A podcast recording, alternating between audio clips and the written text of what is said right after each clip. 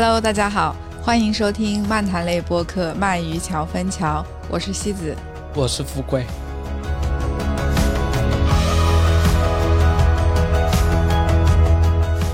这个选题是我们今天刚刚想到的，想到之后，我们晚上就马上来把这节目录了。刚刚卓老师还在收拾东西，我说别收拾了，赶紧来录节目，马上开始，马上开始。卓老师说怎么跟打仗一样？紧急通知，紧急集合。现在有一个选题，就是半个小时之内就要录掉，表达欲根本没地方跑，攒不下来，没有办法存档。我想先说个另外的事情啊，就是我最近陆续有人跟我说，觉得我在节目里面说话太慢了，所以其实我还挺想问问大家的，就是你们是觉得哦是真的有点慢，希望我讲话可以快一点，还是觉得现在这样挺好的，还是觉得？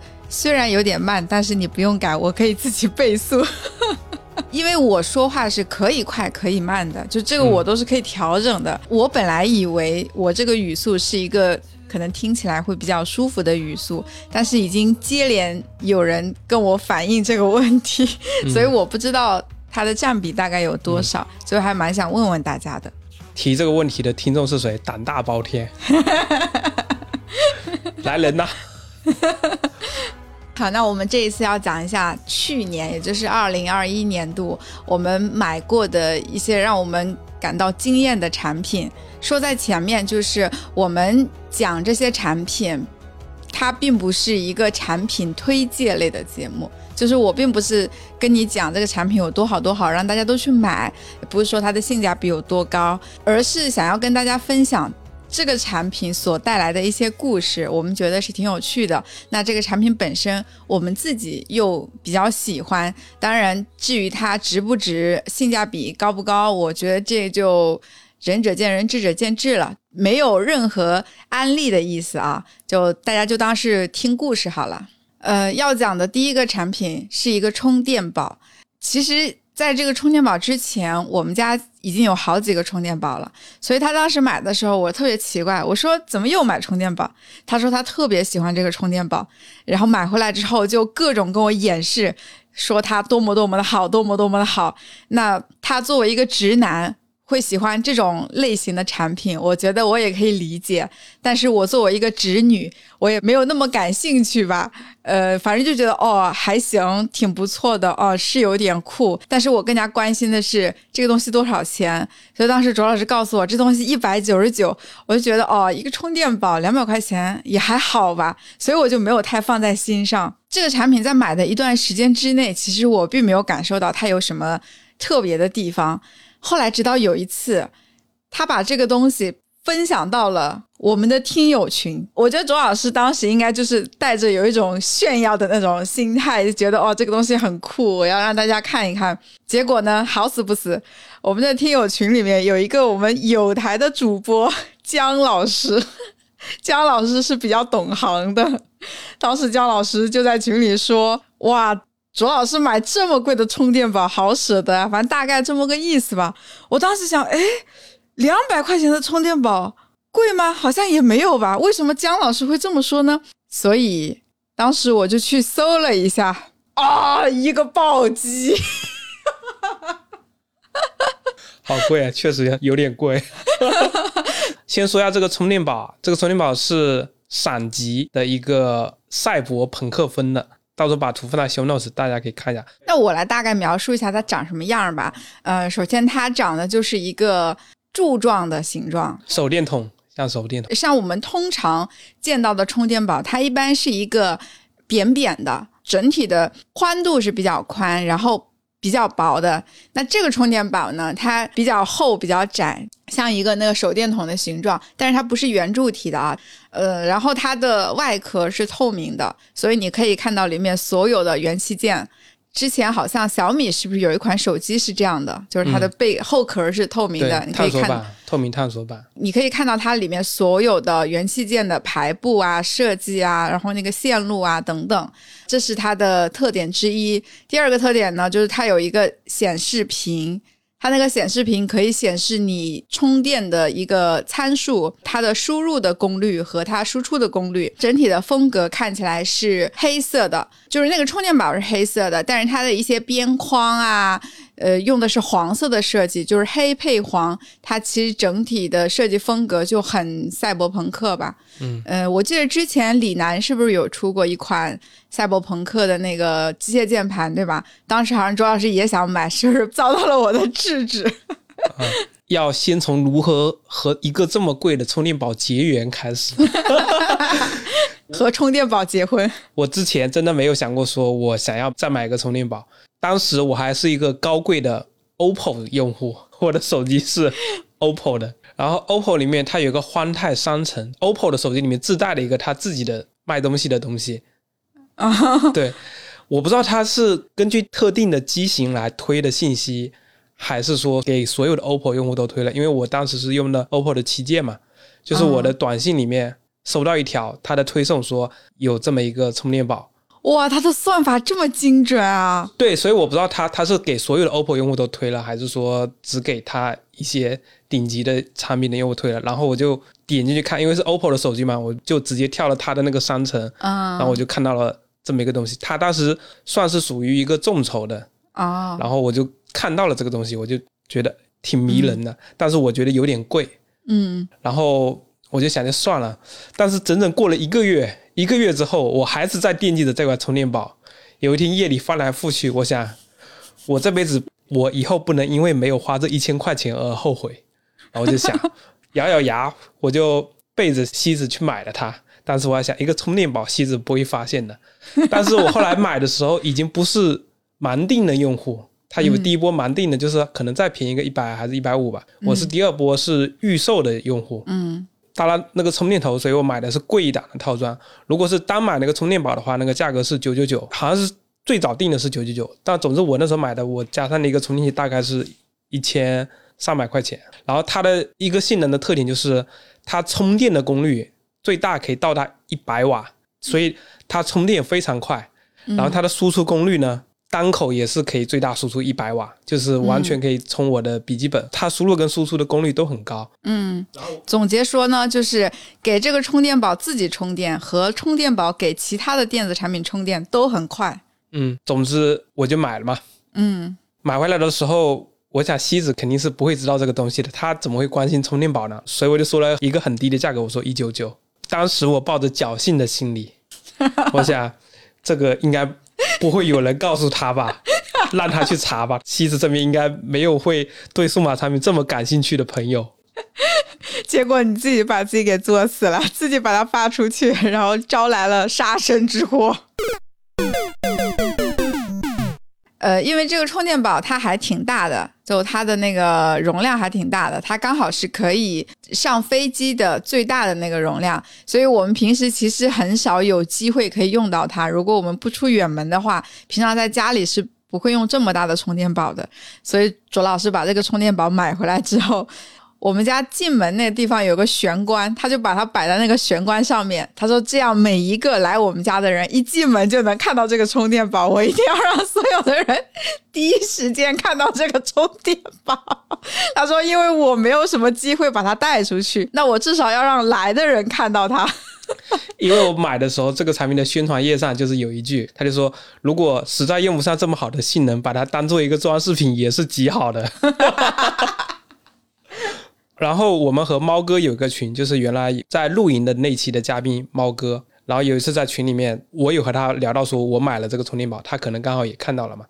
然后他当时发了一张截图到群里面，他说这个挺好看的。他的那个截图里面有价格，我然后我赶紧去私聊他，我说快点把那张图撤回，妻子还不知道这个要多少钱，你那个上面有价格，我还东躲西藏。然后猫哥赶紧撤回说还好还好，他应该没有发现吧？我说应该没有。我真的没发现，这什么时候的事情？然后我说我们再多聊几句话，然后猫哥说懂了懂了。所以在之前也是躲躲藏藏，买回来的时候我就想，我就跟他们来展示说这个充电宝有多好就好了，因为我想没有人会来问它的价格的。放在我们家第一个被发现的也是猫哥，就是他来我们家录节目，好像是他刚好带了一个 iPad，然后他要充电，我们就把这个充电宝拿来给他充，然后他就表现出了那种数码直男的浓烈的兴趣。哎呀，这个好看呀！哎呀，这个很不错，然后拿在手里把玩了很久。嗯，第二次在我们家被人发现，就是前段时间我们有一群朋友来家里吃饭，有男有女。他们走的时候也是在门口穿鞋的时候发现了这个充电宝，然后他们也是几个人，一群人就围在一起，就把玩着这个东西，然后就不断发出称赞，觉得哎呀这个真不错，哎呀这个挺好看的。所以这个产品就是除了它本身的功能之外，又赋予了其他的价值，就是这种虚荣心。我其实是非常的纠结的，一方面我又想让别人看到这个产品，但我又特别怕他们看到这个产品之后说：“哎呀，我也想买一个，这个多少钱？”如果我说一个虚假的数字，然后他回去一搜就发现这个价格不对。嗯，如果我说了一个很贵的数字，妻子就会发现了，所以我就特别怕那些人看到啊，这个多少钱我也要买一个，而且要特别执着要同款的。我这边来插播一个事情，之前我买了一个补光灯。嗯。其实是蛮贵的，就是相比同价位的产品，它是同价位产品价格的三倍。嗯，但是我比较喜欢它的质感。我买的时候，我就回来跟妻子说，这个没多少钱。有一次就是在拍照的时候拍到了这个灯，在那个露营群里面。别人就说啊，这是什么灯？我就说这是一个普通的补光灯。然后对方问我什么牌子，我就给他推荐了个同价位的，差不多这个灯。我说你去买这个就可以了。他说不行，我就要买那个跟你一模一样的。你不是说两百多吗？然后当时这个懵逼，我说哇靠，你为什么不要买一模一样的？你你又不会多为他掏这个钱的，性价比很低的。但我又没法说。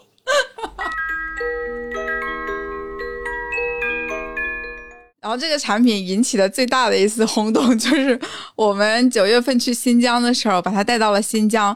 就是因为我们走这种长线的旅游，其实它还是挺好用的，因为它有好几个口，就可以同时充两台设备嘛，而且它的容量比较大，就一下子可以管一两天。而且如果它没有电了，你半个小时就可以给它自己充满电，所以就非常方便。第一次是我们在伊犁住的那个民宿，因为我们中午回民宿休息嘛，然后下午又要出去玩，所以就手里只拿了一个充电宝。就拿着那个充电宝出来的时候，就被民宿的老板看见了，就是那个老胡，就之前也有上我们节目的。主要是老胡他并不是一个数码爱好者，就他不是那种数码直男，所以就是他这样子的一个人。也对这个东西很感兴趣，然后他就拉着问了一大堆，就说：“哎呀，这个，呃，真好看，哎呀，真不错，哎呀，哪里买的？”最后又回到了多少钱？又是，然后一听价格就劝退了，说：“哎呀，算了算了算了，太贵了。”嗯。再后来是我们从新疆回杭州的时候，我们从乌鲁木齐过安检，因为过安检像这种充电宝还有数码产品都是要掏出来单独检查的嘛。我当时这个产品也是，呃，拿出来检查，结果就安检卓老师的那个安检员也是一个年轻的小帅哥，可能就他也是对这种数码产品比较着迷吧。他当时检查的时候看到这个充电宝，他就异常的亢奋，然后就拿到手里把玩了很久。因为我跟卓老师是。呃，两个通道安检过来的嘛，所以我就先过来了。我过来，我就在那等卓老师，我等了好久，我就没等到人。我说怎么回事？我们不是一起过的吗？我说难道是因为除了那个充电宝之外，我们带了非常多的电子产品，就是有无人机啊，呃，还有麦克风，反正手机啊，相机。相机啊，电脑呀，反正就是一堆东西。担心说这里面会不会有某一个设备就不给过，带不上来。我就在想说它不会被卡住了吧？所以我又让我回去又去看了一下，我就发现那个。安检员他就手里一直在把玩着那个充电宝，我就以为他是不让这个充电宝上嘛，我以为他不给过，那我就过去跟那个安检员说，我说这个产品没有问题的，因为我们带过来都可以带过来，所以他肯定是可以上飞机的，他的所有的参数都是符合上飞机的那个规定的。结果那个小哥就说：“我们这儿也能上呀，也可以上，就是我没有见过这个东西，我再多看两眼。”然后他他就号召了他们其他所有的同事，就是有点那种叫什么，就是小时候你爸妈给你买了一个特别新奇的玩具，然后你就想去你的邻居、你的同学家里，就是到处去炫耀。哎呀，你看我妈又买了个小汽车，哎呀，你看这小汽车多酷呀！就是到处去跟人说，他当时的那个状态，就真的就像这个充电宝是他自己的一样，就到处去跟人说。他说：“哎呀，你看这个充电宝这么酷，哎呀，你有没有见过这样的充电宝？” 然后，然后就围过来一堆安检员，大家就是围在一起就看那个充电宝。当时那个场景觉得太搞笑了。嗯，然后当时呢，还有一个女安检员，她是负责就是看那个电脑的，就是那个 X 光过的时候，她不是要盯着那电脑看嘛？充电宝拿出来之后，卓老师的包过安检的时候，她看到卓老师的包里面，她当时说。你们把他这个包里所有的东西给我掏出来，重新过一遍安检。他这个里面一件东西我都看不懂，我都不认识，就是因为它里面东西太多了，而且就是弄得特别乱，而且线很多嘛，它那个线不是一团一团的，就搞得就特别乱，就看不出来这到底是个什么东西。就我觉得当时那个安检员一定是脑子一团浆糊，觉得太烦了，怎么会有这种人？与此同时。那个检查充电宝的男安检员还在一直拉他，他说：“哎呀，你快来看呀！那个小姐姐都烦死了。”他心想说：“我这一书包的东西，我都没法安检，你还让我看这个东西，叫你们这些男的烦死了。”结果他就非常的亢奋，一直拉着他。他说：“你看这个充电宝，它是透明的耶！哎呀，你快看呀！”然后那个 那个小姐姐就丝毫不为所动，不感兴趣，就说：“哎呦，知道了，知道了，你不要再拉了。”讲的好生动哦！后来我都能感觉到这个安检员他依依不舍的把充电宝还给了我们，就感觉他还想再抚摸两下，还想再看两眼那种感觉。然后他还一直说：“哎呀，我们这边没有见过这个东西，我们这边没有的卖。”我就跟他说：“我说这个是在网上卖的，我们那边也没有这个东西卖。”然后他就一直在那边说：“哎呀，我们都没有见过这个。”那时候我就觉得就特别的可爱。然后特别的淳朴那种感觉，嗯。后来上飞机之前，我就觉得这个事情特别有趣嘛，所以我当时就把那个充电宝拍了一个照，发了朋友圈，发了我的极客。我的朋友圈平常其实是不太有人点赞和评论的啊，然后我发这条状态。也是收获了特别多的点赞和评论，就是我朋友圈不管是男是女，就很多人都在下面评论，就大家都觉得这东西很好看、很酷。然后极客就不用说了，我那一条状态极客好像有两百多条评论，就是好多人就在下面问，当然最多的就是问价格的，然后问完了价格。最多的又是觉得贵的，大家都觉得哎呀太贵啦，性价比太低啦什么的，它就是引起了很多的热议。这个充电宝所到之处，就是只要有人看见它，不管是看见了它的实物，还是看见了图片，都会引起大家的注意，都会抓住人们的眼球，所以它真的是一个特别吸睛的东西。但是特别尴尬的就是。每次别人问完多少钱，我就知道他们会觉得太贵了，是不是？所以每次问我多少钱，我也是有点想要遮遮掩掩。其实最终会去买的人还是少数，大家还是依然会觉得它作为一个充电宝的功能来说还是太贵了。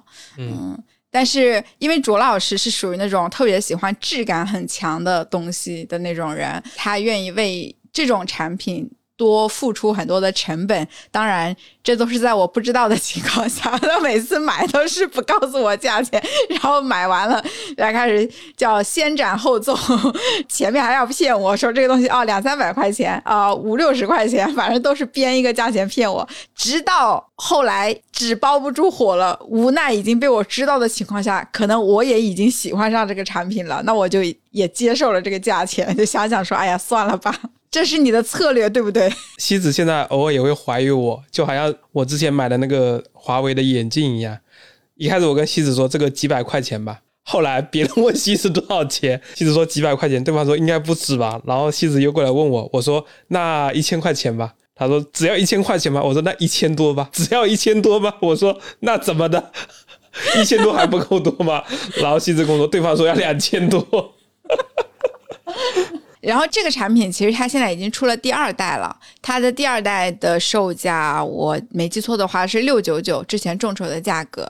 呃，它其实里面的芯片已经做了升级了，对，它的电池用了新一代的电池，但是它的容量更小，然后接口更少。就是如果你真的很喜欢这个设计，很喜欢这个外观，然后你又觉得我们买的那个太贵了，那其实你入手这个也可以。就是从性价比的角度，这个肯定是更高的。那当然，作为充电宝的性价比，它当然还是低了一点。对的，对，那反正就是嗯，买个设计嘛，就是买一个心头好。买回来之后，你每天看到它，心情确实也是挺好的。我把它抓在手里的时候，我也觉得它质感挺好的。因为我每次充电的时候，我都会好奇它充电的功率有多少。因为现在有不同的快充的协议嘛，嗯，然后不同的手机也有不同的协议，所以我每次插进去的时候，它有个小小的显示屏会显示它的充电功率有多少，我都特别开心，仿佛就像是一个游泳池把水灌满一样，对不对？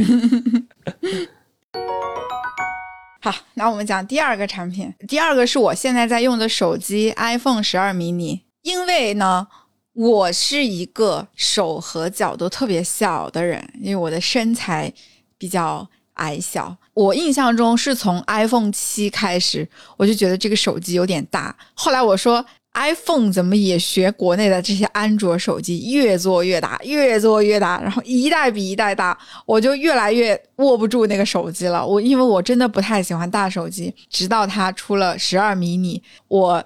当时仿佛见到了我的救星，我说天哪，终于有一款给我的手机了！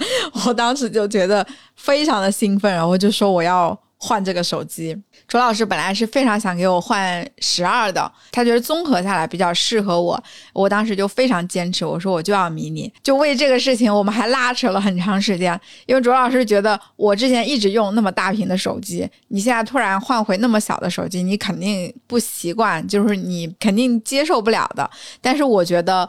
我一定能接受，我觉得我就是要小的手机，但是因为卓老师一直非常坚定的说，我的心里甚至曾经也有出现过那么一瞬间的迟疑，觉得哦，我也许真的不会喜欢什么的，但是最后我冷静的想了想，我还是更需要一台小手机，所以最后就买了这个十二迷你。当时这个手机拿到手的时候，我的脑子蹦出来的第一个词就是精致。我觉得这手机真的是用精致来形容，就是因为它小巧嘛，所以你就觉得它的质感特别好。然后屏幕的那种质感，就你觉得比大屏的手机更加细腻。嗯，一些适配我觉得做的也还可以啊，就是一些网页或者一些 App 的适配，就是没有给使用上带来很大的困扰。其实这个手机被很多人诟病的。几个点无非就是第一没有双卡，第二续航不够久。但这两点对我来说就是我都无所谓，因为我不需要双卡。然后我的续航，反正我办公室都有充电器嘛，电没了我就办公室充一下就好了。我如果要出门，我肯定是要带充电宝的，所以它续航怎么样就是没有太大影响。而且我曾经有留意过，就是如果我一天正常在上班的话，到下班的时候它大概还会剩下。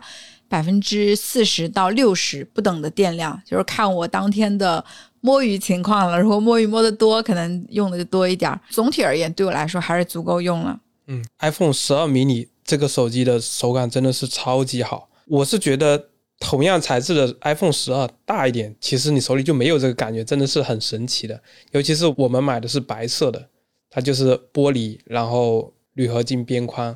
嗯，然后因为它尺寸比较小，它的屏幕的分辨率就会更高一点。而且我为了保持它的质感，我没有给它带壳。可能是这么多年，好多年了都没有一个手机你可以握在手里如此的有安全感，真的是梦回 iPhone 五。嗯，但是现在全面屏之后，它的屏幕贴合也更好，也更加通透，所以真的是很精致的东西。嗯，因为我其实是不太喜欢两只手去操作手机的，但是现在市面上大部分的这些手机，我一只手都是完全没有办法操控的，就是我没有办法握住手机的时候，我的拇指可以伸到屏幕的最边缘，而且你一只手，如果你要。打字或者什么，就它很大，就很容易滑走，你就握不住。但是这个手机我握在手里就很有安全感，不会觉得它会滑走，或者说它会掉落。买回来之后，因为我非常喜欢这个手机嘛，所以我就拍了一张照片，也是发了几颗。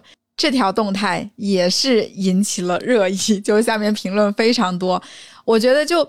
很多人对于这款手机有种又爱又恨的那种态度，就觉得哎，我也蛮喜欢的，我也想要小屏手机，但是我又担心那些被大家诟病的问题，所以就非常希望从已经买了的这些人身上获取到一些他们想要的信息，就是问问他们的意见呀、使用感受啊等等。所以评论区就当时就很多人。在问，但是因为我的手太小了，我那张照片是我的手握着手机拍的嘛，大家就说你这手机怎么看起来这么大？就因为我的手实在太小了。然后这个下面评论里面就有人贴别人拍的图，别人也是用手抓着那个手机，但是对方是一个男士嘛，就显得那个手机很小，就有很多人就贴那种图，就说哎。怎么你们俩手机看起来大小差这么多？我觉得这也就算了。后来我居然还在别人发十二迷你的动态下面看到人家贴我的图，他说你们俩手机怎么差这么多？我觉得你贴来贴去有意思吗？然后我用了这个手机以后，也是经常被别人问：“哎，你这个什么手机？哎，你这手机怎么这么小？”而且奇怪的是，有一些他自己还就是 iPhone 用户，他居然还说：“哎，还有这么小的 iPhone 吗？”我在想说，难道大家真的一点都不关心新产品的发布吗？就因为我是真的经常被人问到，反正那一段时间买的那几个月里面，就有一直有人问。但是说起来，我在生活中也是没有看到其他人用迷你的。不知道为什么，嗯，不过好像他们的市场表现确实也不太好哈，对，卖的不太好，所以我也挺难受的。其实我自己是蛮喜欢小屏旗舰的，屏幕小一点，它用顶级的性能完全可以接受。但是结果市场就是不买账。其实苹果的这个已经很好了，但是对于苹果的产品线来，这个销量比其他还是少。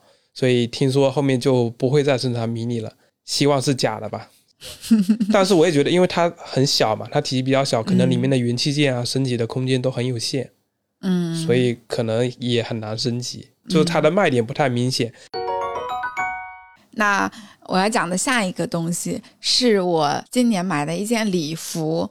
就是为婚礼买的，就是我们婚礼在晚宴的时候，不是会穿一件晚宴服吗？正常仪式的时候是穿那个婚纱，但是你后面仪式结束了之后，因为你要去敬酒，你还要上舞台之类的，你就不能再穿着婚纱，因为它很不方便嘛，所以就要买一件礼服。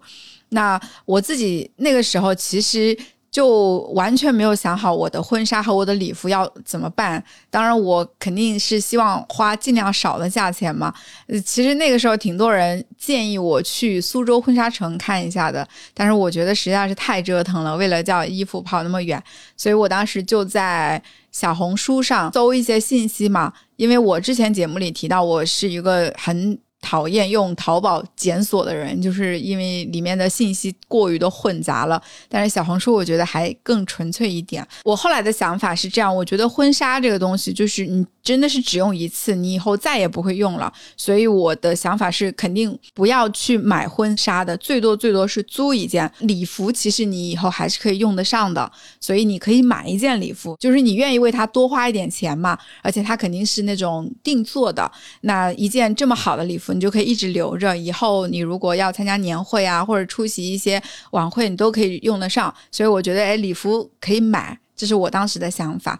那么婚纱后来是因为我们的婚礼策划公司，他告诉我他们那边有一些婚纱是可以免费提供给新娘用的，所以我当时就从他那里挑了一件，我就也没有去租婚纱。我有顺便看一下，就如果真的看到特别特别喜欢的，那也可以租嘛。那当时我在网上看看看的时候，我就看到了一件礼服，我觉得这个礼服还行吧。其实当时我没有觉得它特别惊艳，我就联系了那个。小红书的博主嘛，他其实是那个品牌方，我们就加了微信。他跟我说他们是广东的一家公司，那我不可能为了一件衣服我还跑到广东去，对吧？他就说，如果你是在杭州的话，我们杭州有一家合作的婚纱店。然后他们的店里是有我们的衣服的，你可以去他那边试穿。他就说：“那我把婚纱店的人的联系方式给你，我就加上了婚纱店的人，然后我就把图片发给他。我说这件衣服是不是你们那里有？我可不可以来试穿？我就跟他约了时间，他就说：呃，欢迎你过来之类的。那当时呢，我就多了一嘴，我就问了一句：我说那这件衣服多少钱？因为女孩子可能知道啊，礼服这个东西就跟包包一样，它的价格区间是非常大的，便宜的可能。一两百块钱，贵的可能几万块钱，甚至几十万都可能会有。但是它又跟包包不一样的是，包包的那些品牌，我们或多或少都听说过，对吧？你知道哦，LV 很贵，爱马仕很贵，然后。你知道哪些品牌可能大概是几千块钱的，哪些品牌是那种很普通的几百块钱的？但是礼服这个真的是一点儿都不知道，感觉就是我的知识黑洞、知识盲区。你说就这么一件裙子放在你前面，他说两百块钱你也觉得合理，他说两万块钱你也觉得它合理，你真的不知道。所以我就想说，我提前了解一下。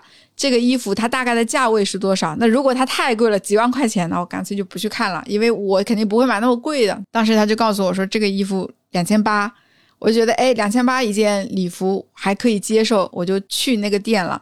但他那个店呢，其实是类似于一个。集合店就是他有跟一些品牌合作，就是品牌的衣服放在他们那里，他们也有跟一些设计师合作，就是他们自己也有一些设计师会有一些自己的产品，所以就是有很多的衣服嘛，他们就是说衣服你都可以试穿一下，如果你觉得合适的可以买可以租，反正就都行。所以那天下午我们在那里试穿了一下午，就试了挺多的，结果一轮试下来，最后还是发现我最初挑的那件衣服最好看，是吧？嗯，罗老师当时是不是觉得特别好看？对的，其实我当时试穿的时候也并没有觉得说这件衣服特别的好看，我只是觉得相对而言这件衣服还不错，它挺适合我的，就比其他的要更好一些，因为它是那种很精致、很小巧的礼服，它不是那种长裙，不是拖地的，它的长度是到膝盖那个地方的，所以小腿是露出来的。其实我挺少见到有人在婚礼上穿这样子的礼服的。对，它和那种。职业女装的风格也比较像，但是它又加了一点薄纱，加了亮晶晶啊之类的那种礼服的元素。嗯，对，因为像常见的婚礼的礼服，一般都是那种抹胸的或者吊带的拖地长裙，然后是那种缎面的或者丝绸面的。就是那种比较多，所以我其实没有怎么见过有人穿这样的。然后我又觉得它这件衣服的设计还是挺适合我的，所以当时我就决定说，要不我就买这件衣服走，然后其他的那些婚纱和那些大礼服我就不租了。那婚纱我就去那个就是策划公司，就是他们那边直接拿一件穿就好了。其实因为我也没有对这些东西过于在意了，我觉得还是能省点就省点吧，是吧？嗯，对吧？毕竟家境清贫。嗯。所以我当时就已经决定要订这件衣服。当时接待我的那个销售，他就拿那个他们的那个叫类似于价目表过来，然后说这件衣服是六千八。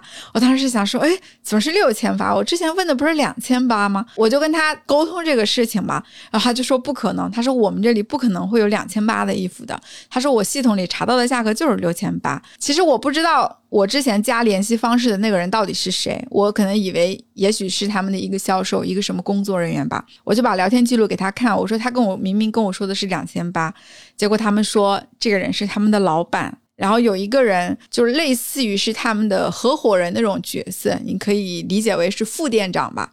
他就说那我打个电话确认一下，他就出去了一下，完了回来他说他搞错价钱了，他说但是我们认赔，我们就这个价钱卖给你。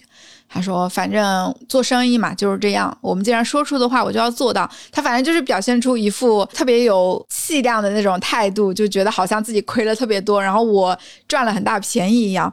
但是我我就在想说，一个老板自己真的会把价钱搞错吗？其实我的心里就是那个时候心理状态是有一点点纠结的，就是我一边觉得我。”真的是捡了个大便宜吗？一边又觉得哦，可能人家真的搞错了，我可能确实是捡了便宜呢。反正那个情绪就非常的复杂。那反正最后我还是以两千八的价钱订了这件衣服嘛。那这个衣服是定做的啊，就是他要量尺寸，然后大概需要做两个月才能从广东那边寄过来。后来就这里定下去，钱付完之后走了之后。就我就一直心里惦记着这个事情，刚好就是我之前不是在小红书上加了品牌的人吗？结果品牌的人他又来问我了，他说：“呃，你今天去我们那个合作方的店里去试过衣服啦？他说你满不满意呀？有没有看中啊？”我就把那个衣服也是发给他，我说我看中了这件，然后我问他这件多少钱，他说这件是两千八。我说你们的售价和你们合作的店铺的售价是一致的吗？他说：“嗯，我们都是全国统一价的，所以说这件衣服它其实就是两千八，但是他们店员非要跟我说是六千八，还非要说是他们老板搞错了，还非要说我捡了四千块钱便宜。后来我就心里有点郁闷，我觉得这个店怎么能这样子呢？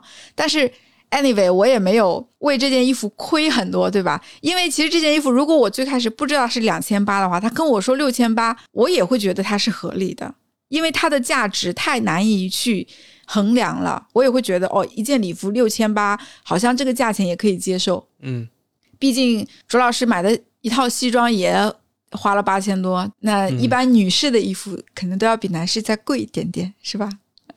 提我干嘛？我一般都对外说一千多的，你的这个衣服，就怕别人说你是哪个牌子的，我也想去做一套。后来我去那个策划公司，就是去沟通婚礼的事情的时候，我就跟他们说这件事情嘛，因为我是当时我是带有一点气愤的态度，因为我感觉自己有点被耍了，我就跟他们讲这件事情，然后他们就问我说你是哪个店？我说了之后，他们当时就说这个店是杭州一家非常贵的店，你居然两千八能在这个店里买到一件礼服，你真的赚大了。我说可是这个衣服本来就是两千八呀。他说可是人家那个店是什么什么什么店呀，他们这个店里就没有这个价位段的衣服，我就觉得怎么这么混乱。嗯，反正那最后他们就一直安慰我说，他说因为这个店他们对外。的形象就是高端，就是贵，所以他们真的没有那么便宜的衣服。然后你能这个价钱买到，你真的不错，真的赚到了。但是其实我也可以直接问广东买啊，就是广东品牌方那边直接买也是可以的。区别就是广东那边他就只能给你发均码的衣服了，因为他没有办法给你量身定做，你要在店里他有师傅要给你量尺寸的嘛，所以这就是区别。但是不管是标准码的衣服还是定做码的衣服，其实它的成本是一致的，因为他们都是一件一件做的。嗯，因为它上面有非常多非常多的定珠，它是没有办法批量生产的，都是要单件做的。嗯，所以大家也能知道婚纱店的利润有多高。对对对对对对对。而且他那边租衣服是四折哎，比如说你一件一万块钱的衣服，你租一次就是四千块钱，太贵了。租两次，你这衣服就。马上要回本了，那你这衣服你又不可能只租两三次的，你这要一直租一直租，我觉得真太贵了。所以幸好庆幸我自己当时没有去租婚纱，也没有去买婚纱，我就穿了一件免费的婚纱，感觉自己又赚到了。也幸好你问了那个价格，问了一嘴。如果你没有问价格，那我就相当于付出了三个很酷炫的充电宝的价钱。三倍的充电宝快乐就消失了。是的，幸好提前问了一下。我其实我问一下，也是为了提前了解一下他们这个品牌，或者说他们这个店铺销售的产品大概是哪个价位段的。而且我呀特意跑到人家店里去一趟，我觉得我提前了解一下，如果你的定位是非常高端、非常贵，那我就不去了，对吧？我就赶紧找下一家了，咱们节约时间嘛。所以我当时就这个心态。幸好我问了一嘴。不过。那家店我本来就觉得它看上去挺好的，只是没想到它是一个知名的店，因为他们里面有几款婚纱是设计师款，就这个款你就知道它在整个生命周期里面就没有几个人会去买它，但是它的。制作的工艺跟成本还是蛮复杂的，从颜色上你就知道它最终能买它的人一定是非常少的，但是他还把它展在那里，就有几个大的房间来展览它，那就是利润要很高，它才能支撑这样的婚纱。嗯。对，是的，但是我作为一个实用主义者，着实是觉得这个钱没有必要，没有必要。但是这件礼服，我最后还是挺满意的，主要是因为我后来知道了全部的事情之后，我觉得自己挽回了一笔巨款，四千块钱，就是因为我自己多问了一句，所以挽回了这个钱。嗯，其实我这件衣服自己穿在身上照镜子的时候，也并没有觉得它有特别惊艳到我。我只是觉得它其实是有一点独特的。但是我什么时候意识到这件衣服是真的很好看？是在我最后看我们婚礼的那个照片和视频的时候，就是那个摄影摄像的那个成果的时候，我当时翻到晚宴的照片和视频，我发现那个。照片真的特别漂亮，我觉得可能跟当时化的妆还有那个发型也有关系。因为我去试衣服就是没化妆，很朴素，头发又披着嘛。那那天晚上是做了造型的，因为化妆师给我盘了头发嘛，他给我盘的那个头发，我觉得也挺适合我的。然后我再配上那件礼服，再配上高跟鞋，哇，我觉得真的特别漂亮。到时候放一张图放在 show notes 里面，希望大家不要觉得我过于自恋。毕竟人好看，衣服才能好看。嗯，所以后来我就觉得，哦，这件衣服买的还是挺值的。而且后来我所有的朋友都印象很深刻，对他都说你晚上的那件裙子特别好看。嗯，呃，就是晚宴开始之前，我不是要去换衣服，要换装嘛。我换完衣服出来，我去敬酒的时候，大家就都说：“哇，你这一身好好看，好漂亮。”然后后来婚礼结束了，就是我们后续我们跟朋友的沟通里面，如果提起婚礼，他们也会说你晚上那个衣服特别漂亮，特别适合你。最主要是特别适合我，我觉得这个点是非常非常难得的。就它不是一件很通用的衣服，就是你会经常见到，然后谁都可以穿的那种。哦，也也不能这么说，反正就是很适合我。嗯嗯，好，下面一个东西就是我要讲的一个 MagSafe 充电器。好，我先要表一下态，Maxif 在我这里非常的鸡肋。最开始卓老师是买给我的，然后用了一天我就还给他了。我说我不要这种东西。对，因为之前的无线充电器他们都很笨重嘛，而且无线充电器以前呢还有一个问题就是你要去把位置对准它，你要是对偏的话，它可能充电效率不高，或者电有时候就充不进去了。所以每次放的时候还要把它放在那个圆盘的最中间。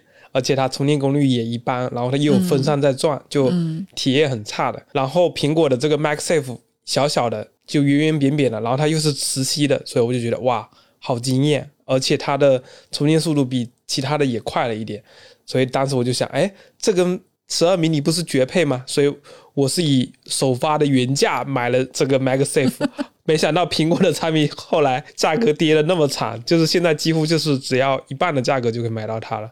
嗯，我自己是觉得磁吸的体验超级好，觉得这可能又是一个可以炫耀的产品，不经意间放在办公桌上，所以我就强烈要求西子带去办公室用。结果西子用了几天就受不了了。主要就是因为我手机在充电的时候，我要玩手机，我抓着那个 MagSafe，它下面其实是有电流的，我能感觉到那个电，就非常的不舒服，我就没法玩。所以就是有线充电是最合适我的，嗯嗯。其实无线充电这个产品从一问世到现在，我就一直用不习惯这个产品，就是我就一直不喜欢。之前没有 MaxSafe 的时候，其实有其他的无线充电产品吧，我们家就一直有买过，但是我都觉得不喜欢，我就是喜欢有线的。嗯，后来我又买了一个 MaxSafe 的支架，它是。斜着的，然后 MagSafe 可以刚好嵌在后面，所以它就是相当于一个斜着的平面。然后你的手机贴上去，因为它是磁吸的嘛，嗯，它就可以刚好的可以吸着手机，又可以充电，又可以把手机立着。然后我来操作它是非常方便的，嗯。然后我现在上班的时候，手机就往桌上一贴，贴上去，然后我又用 AirPods 嘛。嗯，然后我就会听播客，它斜着，所以我不需要把手机拿下来，直接就在那个面上操作就好了。直接滑是吧？就像你的 iMac 那样，就那个面嘛。啊，所以我就直接在上面操作一下，点几下。就可以了。如果要走的话，直接拿下来，然后它电又是充满的，这样就相当于我平时都有电嘛。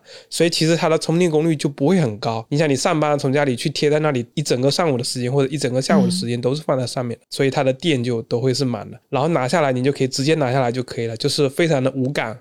嗯，主要是我的摸鱼要打字，嗯，它放在那里就不太方便。对我打字的操作都是在电脑上完成的。嗯。所以我就觉得他的体验很好，嗯，而且我的工作是需要用手机的，所以我如果手机不抓在手里就很不方便。我要看淘宝，就淘宝它的价钱跟电脑端是不一样的，就我需要看产品的售价哦，因为它会有券嘛，然后手机上它会自动领券，会自动减掉那个券的价格，但是电脑上它是不会帮你领券的，所以那个价钱是不对的。哦，我不是有时候要做那个竞品分析嘛？就我要知道对方卖多少钱。嗯，下一样呢，就是王老吉的黑凉茶。其实我觉得他这名字起的有点莫名其妙，因为在我的印象里啊，凉茶那个本来就是黑的。本来就是黑褐色的，你不是它的罐子是黑的呀，对，所以叫黑凉茶是不是？这一两年开始流行这种三零的饮料，就是什么零糖、零脂、零卡，然后生活中越来越多的东西都变成无糖了。然后我也不知道，我可能之前是那个元气森林的饮料的重度用户吧，然后他们就有一次就看到推了那个王老吉黑凉茶，我就说啊，凉茶居然也能无糖，你背叛了祖宗。不是原教旨主义的凉茶本来就是没有糖的，就王老吉本来就是背叛了祖宗，放了糖。好吧，看来我们有不同的祖宗。总之，我就想凉茶都可以无糖的吗？我就买回来试一试。尤其它还是广东的，我想广东人受得了吗？广东。然后我就回来试一试，哇，这真的就是凉茶的味道，这种感觉真的很奇妙。这就像是你喝了。之前一直在喝糖水，突然间喝到了自来水、纯净水，你说啊，这就是水的味道 的那种经验。因为我们那里以前的时候也会自己煮凉茶，就一开始煮出来的凉茶就跟煮那些草药的那些汤一样，它是它确实就是那个味道。那个时候没有加糖，但是我们真正喝的时候会加点糖啊，或者加点蜂蜜什么的，就是它会有点甜味，所以那下味道就让我回到了。十年前、二十年前那种十几岁的夏天呢，喝的那个凉茶的感觉。你十年前十几岁啊？建国的时候，哇！啊，现现在这个数字要五十年前的时候，我还是一个少年。哎，你们家那边居然会煮凉茶呀？有的，对，有喝过。看来你们饮食真的跟广东有点像哈。那本来和潮汕那边就很像。我们那边是没有的，嗯，但是我就不知道这个饮料其他人能不能接受得了。像西子以前都是喝无糖可乐的嘛，嗯，零度可乐，所以我不知道其他人会不会喜欢它。嗯，因为我是不太喜欢喝甜的东西的。像我自己平常喝咖啡，我平常买瑞幸嘛，我们公司楼下就有一家瑞幸。我现在喝瑞幸，我只能喝拿铁，它还有什么厚乳拿铁。什么陨石拿铁，什么七七八八的，反正就是有各种，就那种我都喝不了，我都觉得太甜了。就是其实它未必是另外加了糖，它可能是它，比如说那个厚乳里面它就是有很多的糖分的。我个人是不太喜欢很甜的东西的，所以之前那个像三得利的茶，还有元气森林的那个燃茶，像这种我都觉得很好喝，就它就是那种很淡淡的茶味，然后一点糖的味道都没有，我还蛮喜欢。这种的，然后觉得很清爽。然后我之前去广东的时候，其实我都是买那种当地的凉茶，就是那种自己煮的，因为就是没有糖的。然后我还蛮习惯喝那种味道的。所以当时卓老师买了这个凉茶回来，他开始其实也不知道我会不会喜欢喝，他是因为他卓老师还蛮喜欢甜的，你还蛮喜欢吃甜食的，就你你不太。接受那种就不放糖就没有什么味道的东西的，所以你当时喝，你说我靠，这真的，它就是个凉茶，就是凉茶的味道。结果当时就拿过来喝，我说对呀，凉茶不就是这样的吗？凉茶本就应该如此，所以我还是蛮喝得惯这个味道的。嗯，我以前喝那个凉茶都是妈妈的爱都是要再舀一勺白砂糖进去，特别爱就加两勺。后来就是我们又有朋友来，然后我给他们喝这个，没想到大家对他的接受程度还蛮高的。嗯，主要是之前我对王老吉的印象已经不太好了，觉得迟早倒闭。为什么？没有什么创新嘛，大概就是跟娃哈哈的营养快线一样，就是记忆里的东西了。啊，所以没想到还能做出这么一个能够被我们接受的无糖的饮料，还是蛮吃惊的。嗯，因为最近这段时间还蛮多朋友来家里的，然后每一个人来都给他们开这个饮料，他们都觉得挺好喝的。嗯，所以我们也觉得蛮惊讶的。嗯。嗯，